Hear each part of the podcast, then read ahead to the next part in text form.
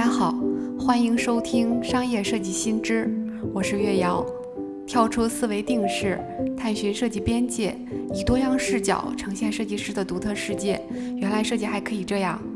本期邀请到阿博，作为博先生原创手工布偶品牌主理人、布偶设计师、制版师，目前正在听歌、看海、做小手工，准备一会儿去海边遛弯儿。午休后继续做小手工，这就是组成他生活的重要部分了。他从插画师到创建自己的手工品牌，从做设计、搞生产、做销售，创业中都会经历哪些？有哪些困惑？让我们来听听他背后的思考。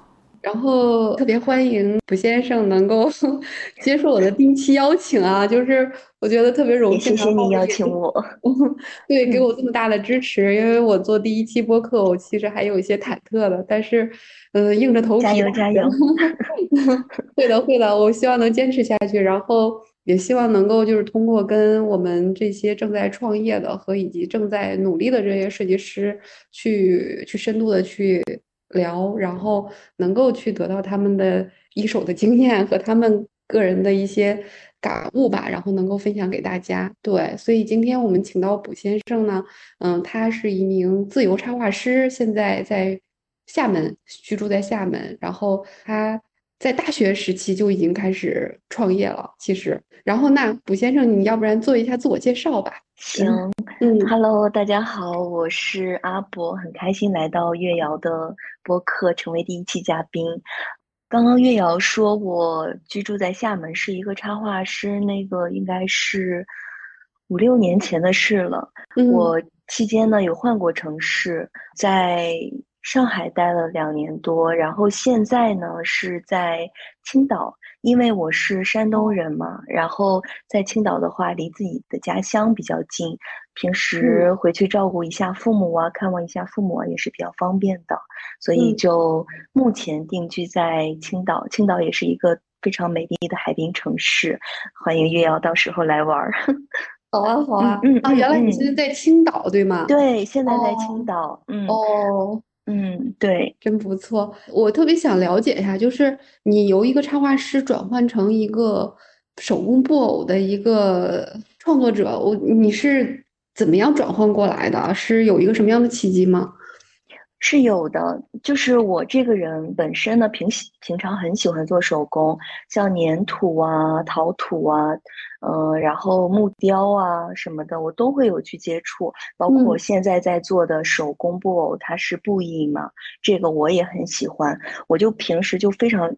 是一个非常喜欢做手工的人，当时呢，我主业就是做插画嘛，就是平时会接一些外单啊什么的，然后业余时间我就会把我自己画的一些形象做成布娃娃，分享到一些平台。当时平台比较火的是微博，还有像站酷呢，也是一个我经常去分享的平台。站酷的一些用户给我的反馈也是很不错的。这样子就更加的激发和激励出我想要做布偶品牌的一个决心吧。然后当时在厦门有蛮多都很喜欢艺术类的朋友，有一个厦门的，他也是插画师，有个厦门插画师叫阿泽，嗯，他就。问我，因为是朋友嘛，当时是还不是很熟的朋友，然后他就问我，他说：“嗯，阿伯，你能给我做一个我的形象吗？我太喜欢你做的布娃娃了，感觉形比较准，比那个工厂做的感觉形体准也漂亮嘛。”嗯，我就说可以呀，然后他就问我怎么收费的呀，我就嗯。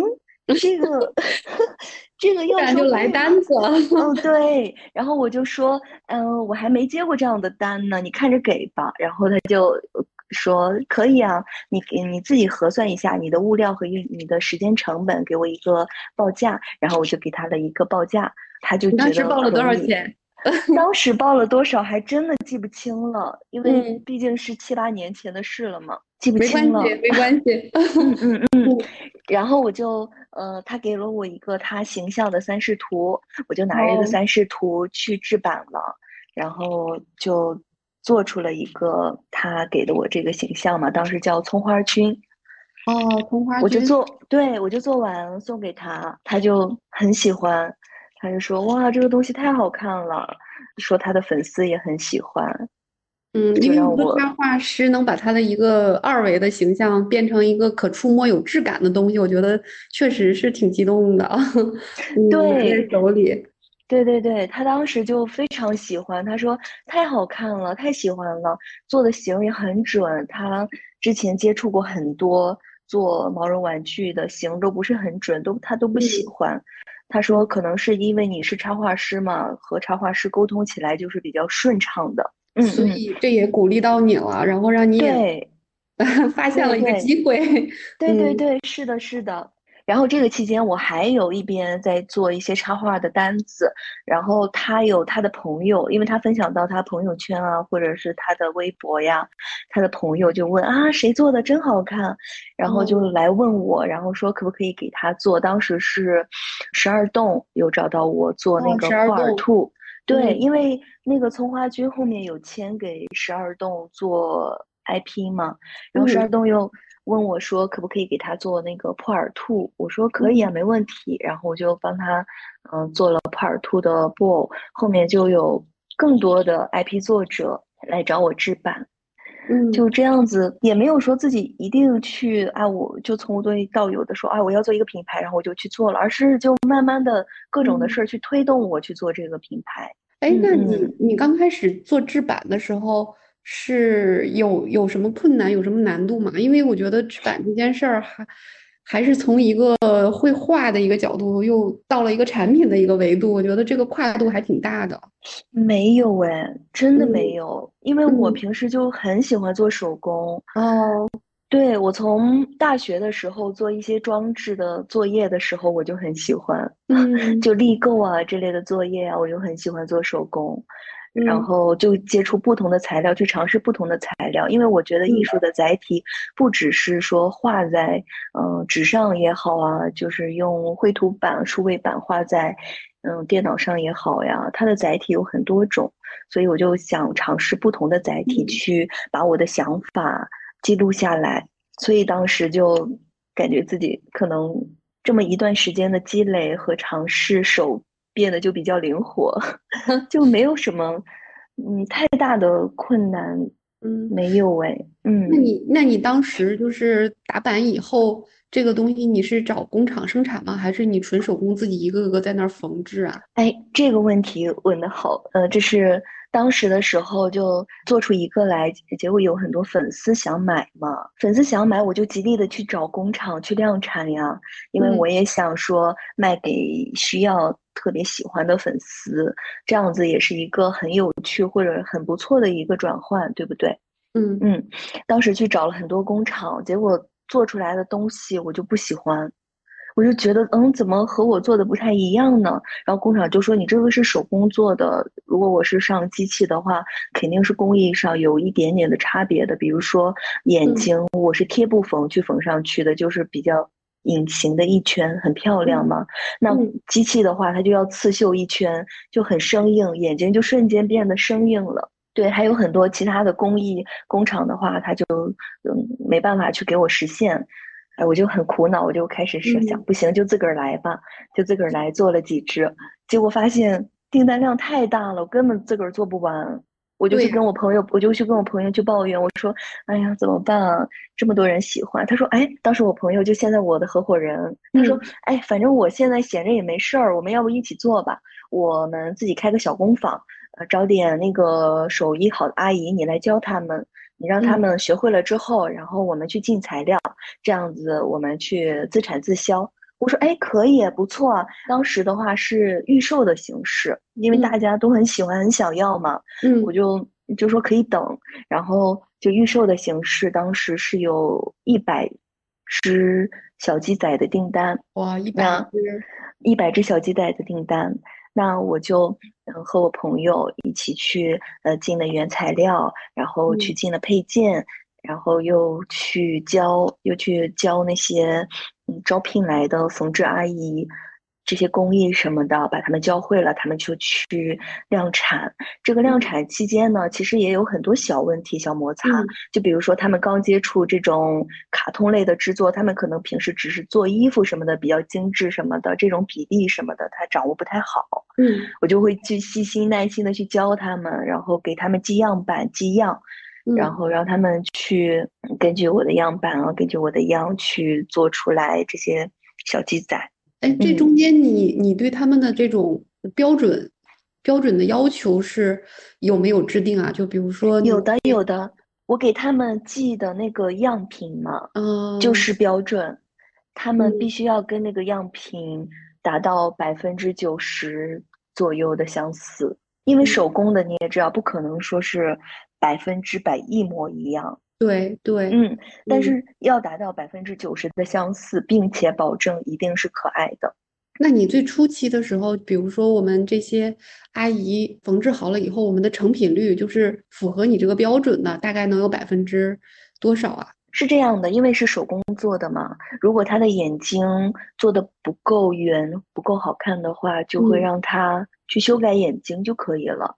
呃，像机器的话，它是要一体的去缝制出来之后去填棉嘛，填充棉花。那我们的话是手做，是手做的，手做的话工艺是不一样的。那手做的话，可以如果眼睛做的有问题，那就单独的去改眼睛就可以了，就像画画一样。嗯，如果眼睛画的不好看，那我们单独的去改眼睛，重新画一个漂亮的眼睛，这样子。嗯，这样子。哎，那我们的手工布偶和市面上的布偶的区别有哪些呢？最主要的就是工艺，手工、机器，嗯，这两个就是工艺的区分。工艺的区分的细化的话，就是比如说填棉花这一点，那我们是手工填棉。手工填棉的话，就是很好的可以去整理它的形状。那机器的话，就是一体一下子就填充起来了。它可能那个手啊，或者脚啊，或者头啊，或者身体啊，填充的不够饱满、不够均匀的话，它那个形是不准的。了解了。包括手作类的话，它是可以做到很细节化的一些形体的。比如说，嗯，如果做了一个花蝴蝶的形象，那它的触须的话是很弯的，那可能机器的话，它没办法做那么细节。的弯度的话，那手作类的话是可以的，因为它填棉的话可以手工填棉嘛，嗯，填出那个弧度就很精准。所以你们就放弃了这种机器流水流水线，放弃了。对这种生产方式，直接选择高成本的手工制作。是的，还蛮有勇气的，真的是。目前国内的话，就我们一家。哎，所以。我没有第二家做手作类的。了解一下你们的产能吗？就比如说，如果你像你们要做一百个这样的，那需要多少个人？要多久的时间能做出来呢？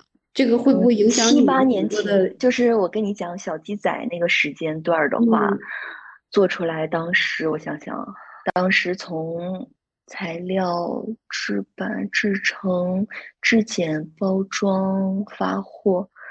一个月左右才完成了这一批的订单结束。现在的话就很简单了，像一百个的话，对我们来说就小意思了，大概两三天就能做完。哇，这么快！现在是你们现在的嗯，是人工坊阿姨多了。哇，是因为那个做手工的人多了。对，工坊阿姨多了。然后呢，呃，之前的那个前的老员工就是。他们会现在教新员工，那我的话就解放了。嗯嗯嗯。那中间你们除了就是人员增加了，在整个的流程上面，就是你们生产协作的流程上面，是不是有在过去有有优化？所以也当然当然。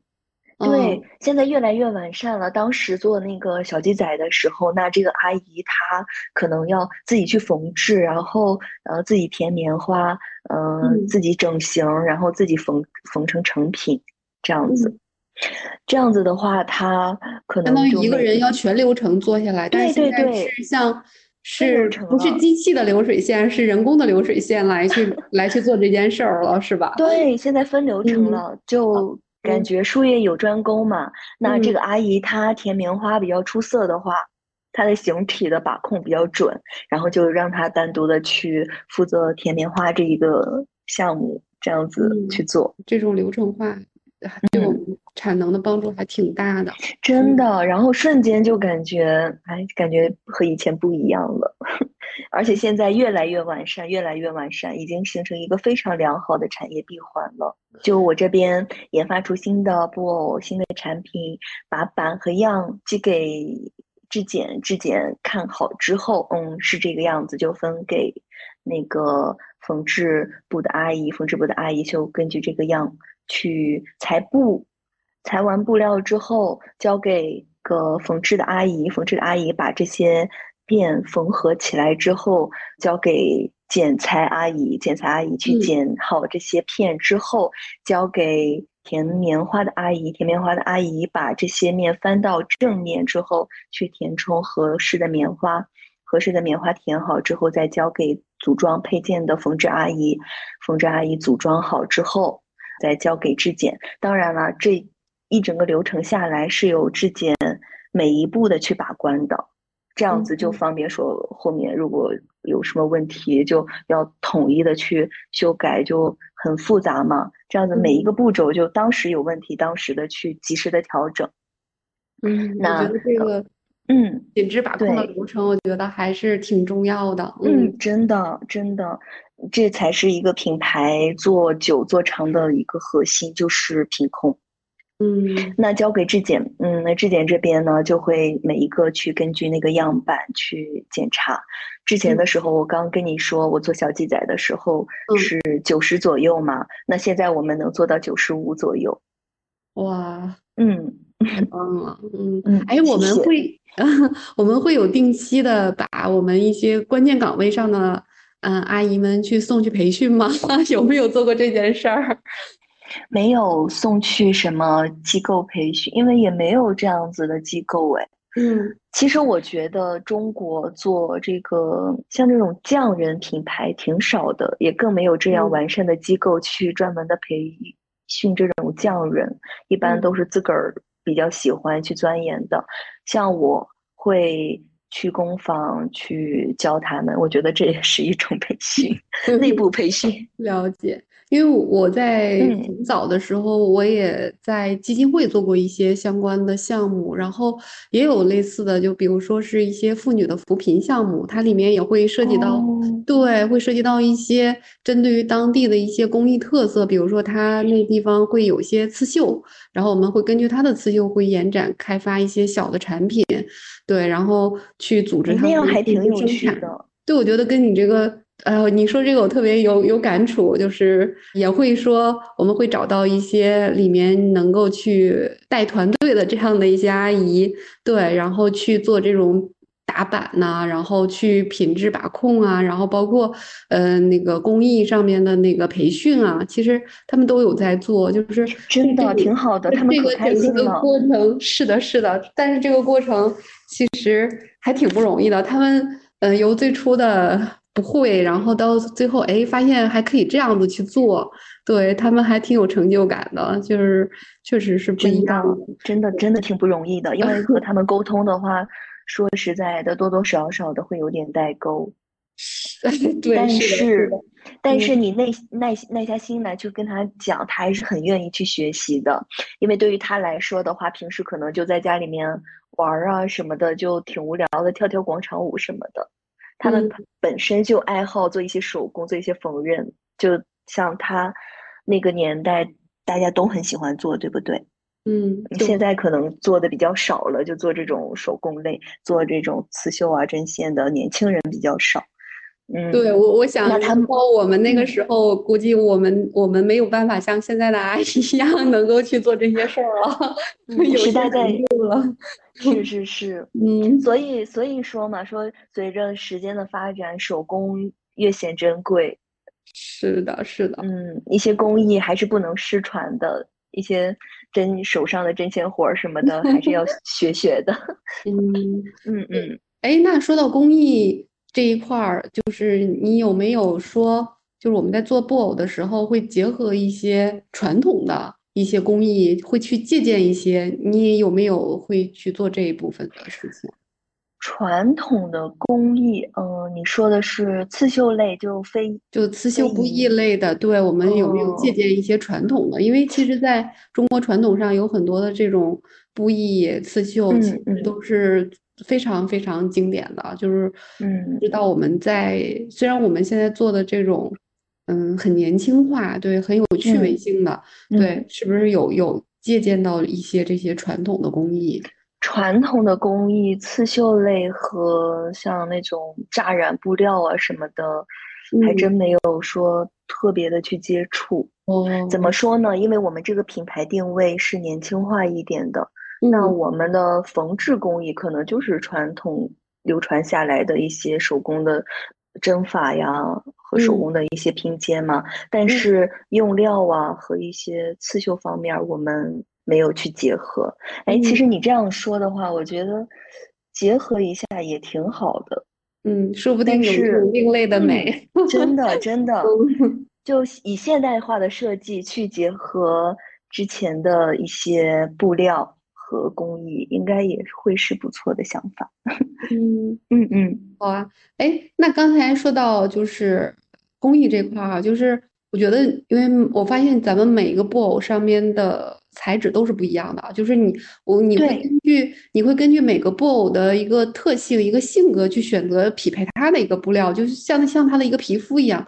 就关于选布料这块，你有什么门道吗？有对，是这样的，就就如果我要是做一个，嗯，我想象的啊，我要做一个长毛绒的熊，那这个长毛绒的熊，这个毛要多长呢？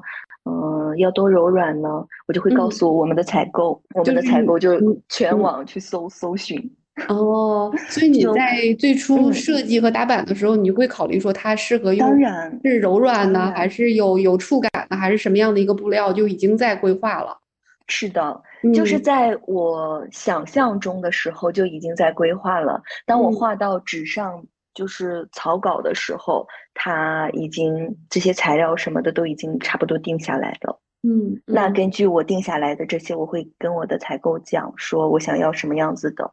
他会全网的去给我搜寻合适的，然后给我一二三三个选项或者更多四五六，让我去在里面 挑选。那我在里面挑选之后，觉得这个大差不差，但是还不够，他就说好，那我拿这个去跟那个生产布料的厂家问他能不能定制，那我们就去定制一个合适的布料，这样子。嗯嗯，所以我们是有一个人专门负责布料的采购的。嗯，是的，嗯，之前的时候最早的时候是我自己，然后现在的话是有一个专门的采购，因为，嗯，为什么要分类出一个这样的职位呢？因为我们还有一个后续的量产，那这个量产的话也是要去。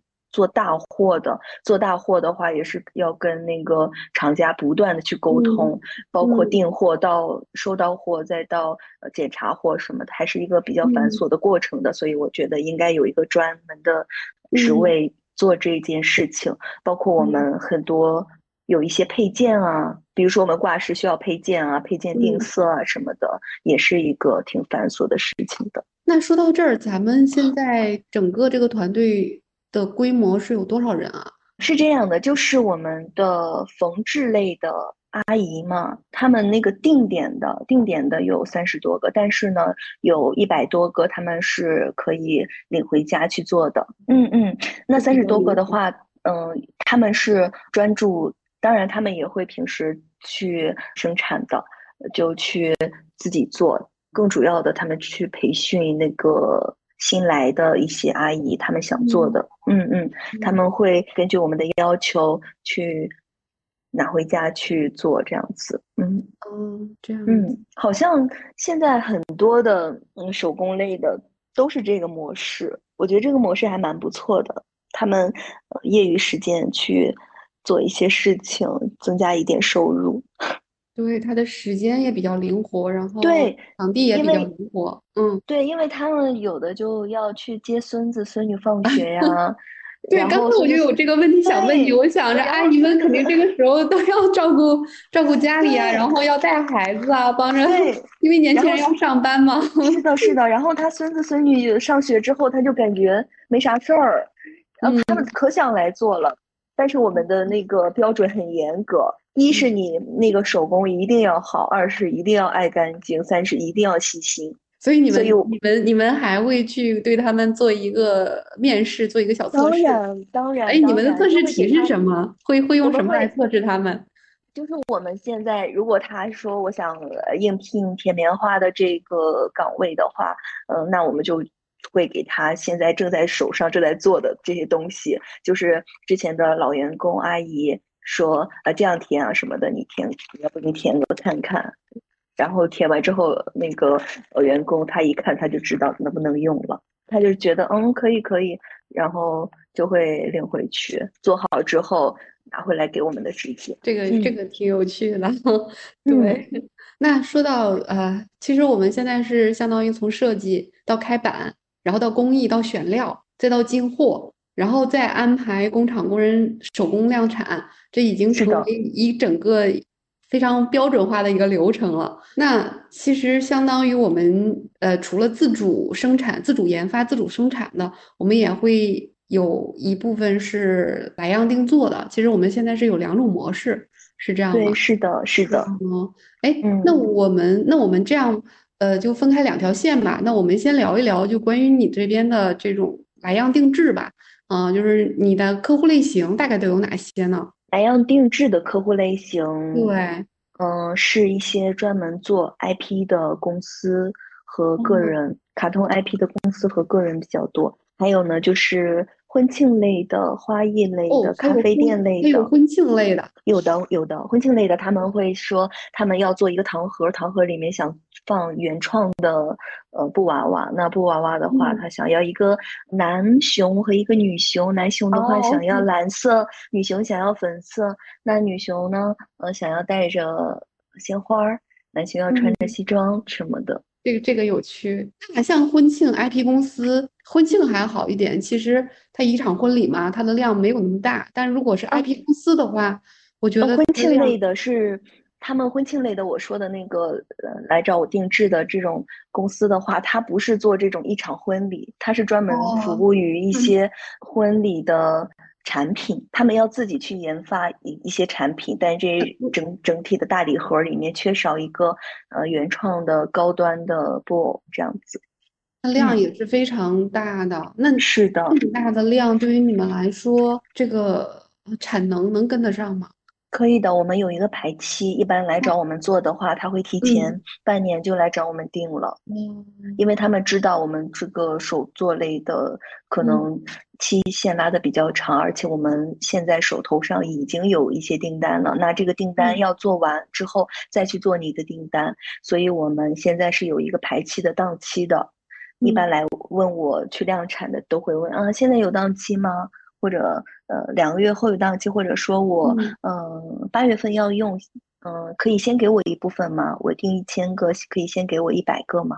打个比方，可以啊，先做出来之后先寄给你，先用着嘛，后面的再补齐给你，这样子都是比较灵活的。那我这有一个问题，就是为什么他们这么大的量，然后不去找一些布偶的工厂去做这些？为什么要找你？就是这个是我比较感兴趣。嗯，对，就还是像我以前跟你说的，这个工厂做的那个工艺和手工的不一样，那呈现出来的效果也不一样。嗯，他们想要，不管是手作类的更有温度，还有有手作类的这个型更精准呀、更漂亮呀，都是他们更追求的高品质。他们追求高品质，就自然而然的就找到我了。这样，所以其实这种手工的和这种机器化的，同样差别挺大的。做对比的话，其实还是能能感知到的，就是用肉眼就能感知到的，非常大。嗯，比如呢，你能能跟我跟我介绍一下吗？就是一个型吧，型准和不准的一个区分。如果形不准了，那他这个形象很有可能就已经变了。所以很多做 IP 的公司，他更想自己的形象不能因为说衍生品出现了这个就是行不准、行变了，而影响他们的这个 IP 的推广，所以他们就来找我去给他们置办。了解了，所以我们这个手工的这个还是有机器不能逾越的一个 也不是的。哎，也不是说不能逾越吧，其实我觉得两者都有优点，也都有缺点。那机器的话，它会更快速、更高效、更低价去。做这件事情，我觉得这也是一个优点。那就看这个公司他的想要的是什么了。如果他想要高品质，OK，那找我可以；但如果他想要时间特别快的就拿到这个产品，因为他们着急用，那我觉得我这边可能就不占优势。我觉得这两者都是有优点有缺点的。那说到这个定制的哈，那个除了定制的，我们是我看还有在。呃，一些电商的渠道会推我们一些自主研发的一些 IP 形象，这个现在有在做吗？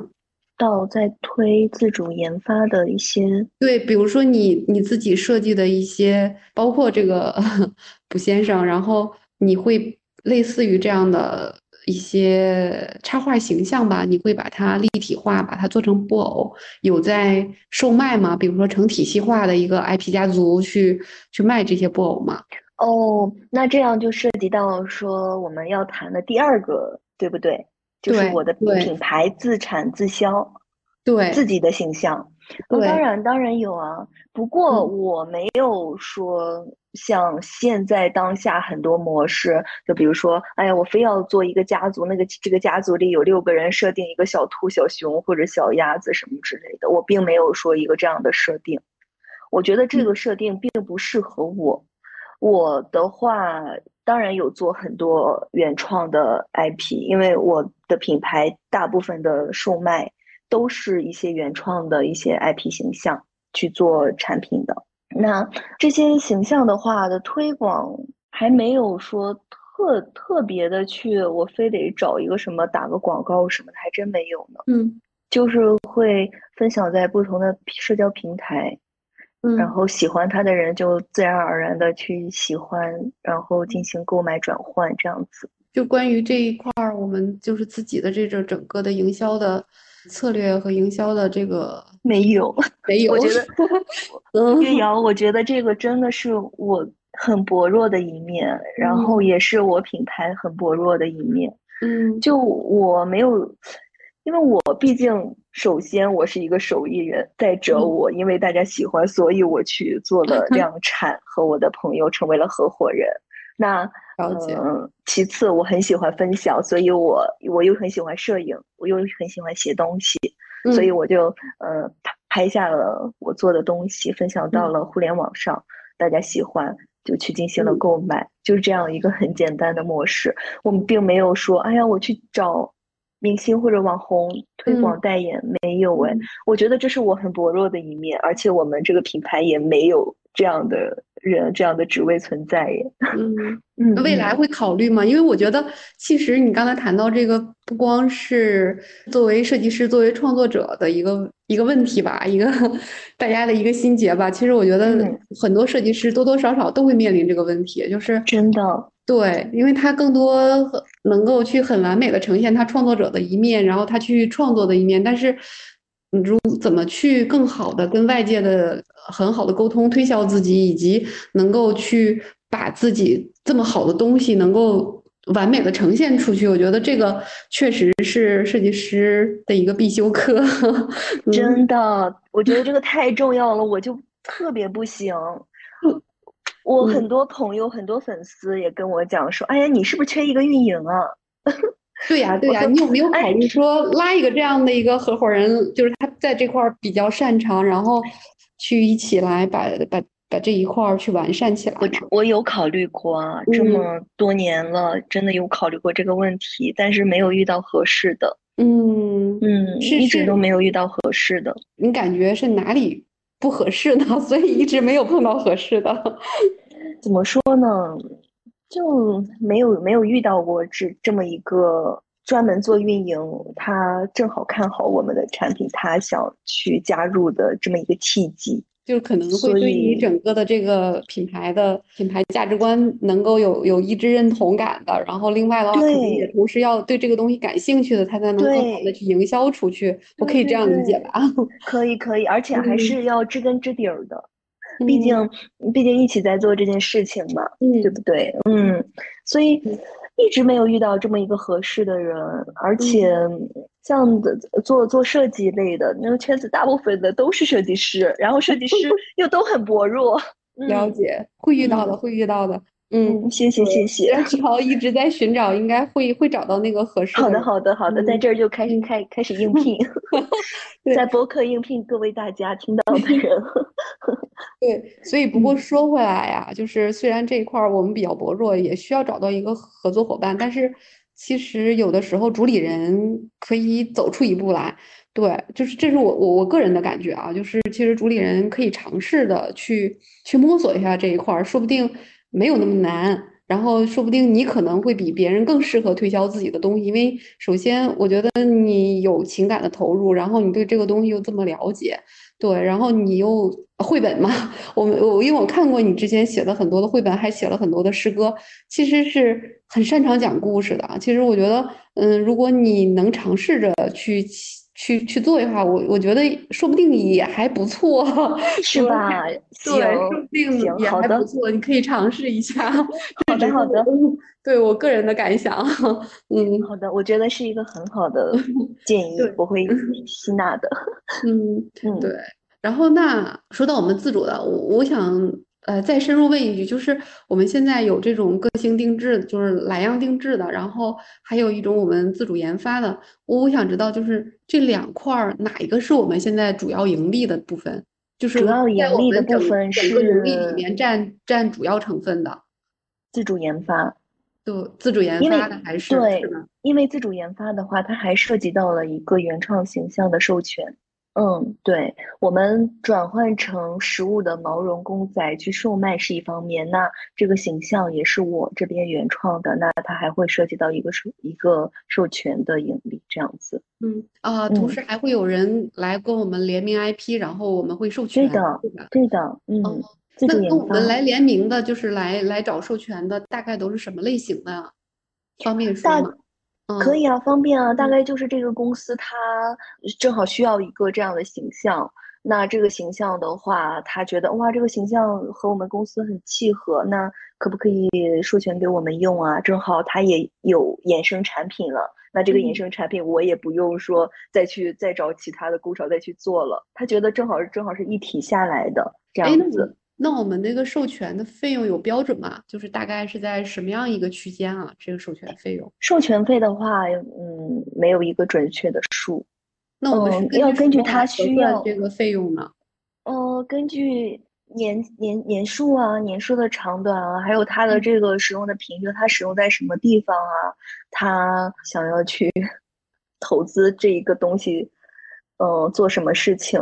要投资多多少的金额，以及它的曝光度，这个都是有衡量的。如果它的曝光度大，那我觉得对我的品牌也是一个很好的推广，对不对？那我会觉得哦，没关系，这个授权费如果也可以优惠的，因为它会给我的品牌推广，我觉得这个就等于说是资源互换了。对不对？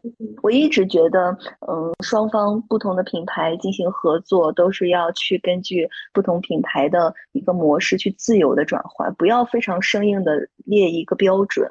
这个标准都是可以去谈的。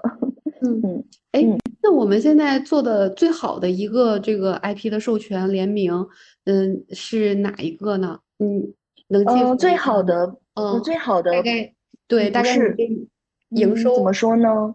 最好的不是呃一个特定的 IP，而是这个 IP 的寓意的。就比如说我们的有一个叫柿子事事如意嘛，那这个事事如意这个系列的这些产品，很多呃公司他们都想去做这一件事情的授权，因为他觉得这个寓意挺好的，正好符合他们这场活动。不是特定的 IP，嗯，比如说我们有的 IP 是幸福啊，那他这个公司他想要正好有这个寓意的，他就会。说你们这个有哪一个种类的，我去挑选这样子。还有这个他们会根据这个色系去挑选他们想要的这个 IP。哦，还有根据色系的。对呀，对呀，他们他们没有一个准确的说，嗯，说我哪一个 IP 特别火，单独的去做哪一个，哎。嗯，他们会觉得这两个 IP 的寓意都差不多。比如说，我做了一个柿子的抱枕，还有做了一个柿子的挂件，还有做了一个柿子的熊，那这是三个 IP，对不对？那他觉得这三个都 OK，那他这三个就都拿去用了。哎，所以我们可能会一个 IP 多加授权，是吧？会的，会的。嗯，有有公司来谈独家，一般谈独家的话，我们不会去考虑，因为我们本身就在用这个 IP 做产品。那如果独家授权给你，我们没办法去做产品的。我更偏向于说去共赢了，就是我授权给你，你然后不用说像独家一样要那么高的费用，但是我们一起去把这个事做成了。让这个产品也好啊，这个形象也好啊，有更大的曝光度、更大的价值，我觉得这是一个，这就成功了。那你方便呃透露一下，就是你们整个工作室这一年的就流水净利润吗？流水的话，几百个 W 吧。哦，嗯，那还真的蛮不错的，还可以吧。我觉得我们少一个运营，有的时候，有的时候其实月瑶，有的时候做起来也挺苦恼的。嗯，比如呢，就是比如介绍介绍你的苦恼。比如我，我觉得我现在做的很丰富了，很完善了，嗯，很好了，嗯，但是呢，少一个运营就没办法做的更好、更专业，冲向国际，嗯，变成一个。奢侈品类的平台 哦，因为我们做手工嘛，我真的我想做一辈子吧，我把我想把这件事情做一辈子，我就想做。我跟你说，真的值得做一辈子这种手工。嗯嗯，所以我就你也知道，大部分的奢侈品品牌它为什么称作奢侈品，是因为它是有故事支撑和工艺支撑它的，也当然了，也是经典流传嘛。好几百年，好或者是更久的一些流传下来的一些东西，才会称之为经典。那我也想做奢侈品，更想做的是经典品牌。所以呢，这也是我苦恼的方向。我怎么样子才能嗯做成这样子？这是个特别好的问题。我觉得这个需要真的需要好好思考一下。真的，因为这里面涉及到的问题还挺多的，我觉得真的真的要学习的太多了，嗯，还是要不断的去进步、去学习、去充实自己的。那如果你想未来做成奢侈品牌，其实想做一个有长期价值的这样一个品牌，能够人心有温度嘛，然后有故事的一个品牌，那你觉得你现在跟未来你想要达成那个目标，你觉得差距大概是在哪些方面呢？就你你未来还有？要为哪些方面去付出努力？我觉得差距就是沉淀。就比如说你整体的，就是从设计，然后你整体的这些布偶的这个啊 IP 形象，然后包括你整体的这个工艺，然后未来可能还会有涉及到其他的就是方方面面吧。就是如果你能达到那个奢侈奢侈品的话，我会会有哪些差距？这有深入的考考虑过吗？思考当然当然，因为其实说是要成为奢侈品，更准确的是想要成为一个经典品牌嘛。那这个经典之所以称作为经典，肯定是它有它不可替代的一面的。那你刚刚说的这么多一些细分，这些细分的总合起来的话，都是目前不够完美的。所以我们现在做的每一步。研发的每一个产品，每一个新的产品都是在往前去进步的，包括它的材质、它的工艺、它的形象，都是在往前走的，往上去走的。希望在未来慢慢的会变成更经典的品牌吧。这些东西都是要去往前去做、去走的。确实需要深入的去更多的了解。是啊，是啊，成为经典，尤其是。不异类这一块的手工产品能成为经典的一些核心要素吧？我觉得可能还是要考虑一下。好，因为因为怎么说呢？做这种毛绒类的品牌没有做成奢侈品类的，大家都是一个高端线也有，高端线是有的，像英国那个比较火的品牌毛绒品牌嘛。反正这是我个人的目标。我有的时候和我朋友开玩笑说我要成为世界第一，然后我朋友，然后我朋友打电话，喂，还在睡觉呢，世界第一，调侃我。反正反正我反正我就觉得我就是要做一辈子，这个就是我的目标。我要做成经典品牌，我要对标奢侈品类，做不做得成吧？反正我要做一辈子，我要做世界第一。我我觉得是对的，就是你走多远，然后以及你走在什么样的路上，是由你的目标决定的。对，如果你你的那个目标设计的足够高、足够远，那你你尽力了，你肯定会肯定会预期啊，就是远远超过你的预期的。希望吧，我会努力的。嗯，前面我们聊到了，就是你主要的两个经营模式啊，一个是定制的，然后一个是自主的那个研发的。对，那除了这块儿，我我我还了解到你这边还在做一些新模式的探索，就是会提供一些做手工的体验的这项产品，就是这种材料盒。对，你能介绍一下这块儿吗？嗯，这一块儿也是因为粉粉丝的需求，粉丝想要自己去体验手工，因为我们主要就是一个手工品牌嘛。就是觉得这件事儿，这个体验这个过程还是挺有趣的。对。因为我们本身手工品牌，我们手工的去制作的嘛，那他们想，哎呀，我也想手工去做，我也想体验。那他们如果要是自己去买材料啊什么的，就太太繁琐了。他要去在这儿买这个，在那儿买那个的，或者说他想要这个颜色，可能还要订大货或者一个小量的没办法买到。那我们就研研发了材料盒，材料盒里面有配件、布料、说明书。填充物这样子，他们买回去之后就可以根据说明书自己去做，自己去体验了。而且他们做好之后可以送给自己想送给的人，更有意义。所以做这一块儿的话，我们盈利吗？还是纯粹为了满足粉丝的一些一些诉求？没有盈利，没有盈利 是吗？真的是，嗯，而且之前在上海的时候，这样的活动比较多。就比如说粽子节，去我们会做很多线下的体验，对线下体验，对线下体验，去他可以去报名，去跟我们合作的品牌方去报名，去上我们的线下体验课，因为我们有材料盒了，他们就拿着材料盒去做就可以了。然后我在线下的去辅导去分享，嗯，成本也挺高的，因为要花很多时间和精力，然后是的。去去去聚集一部分人，对，是的，就材料这一方面，材料盒我们都没盈利，一般都是自主的去分享这样子。哎，我们一个材料盒大概在什么价位？一个材料盒大概在六十元左右包邮吧。哦，六十元包邮，包含所有的东西。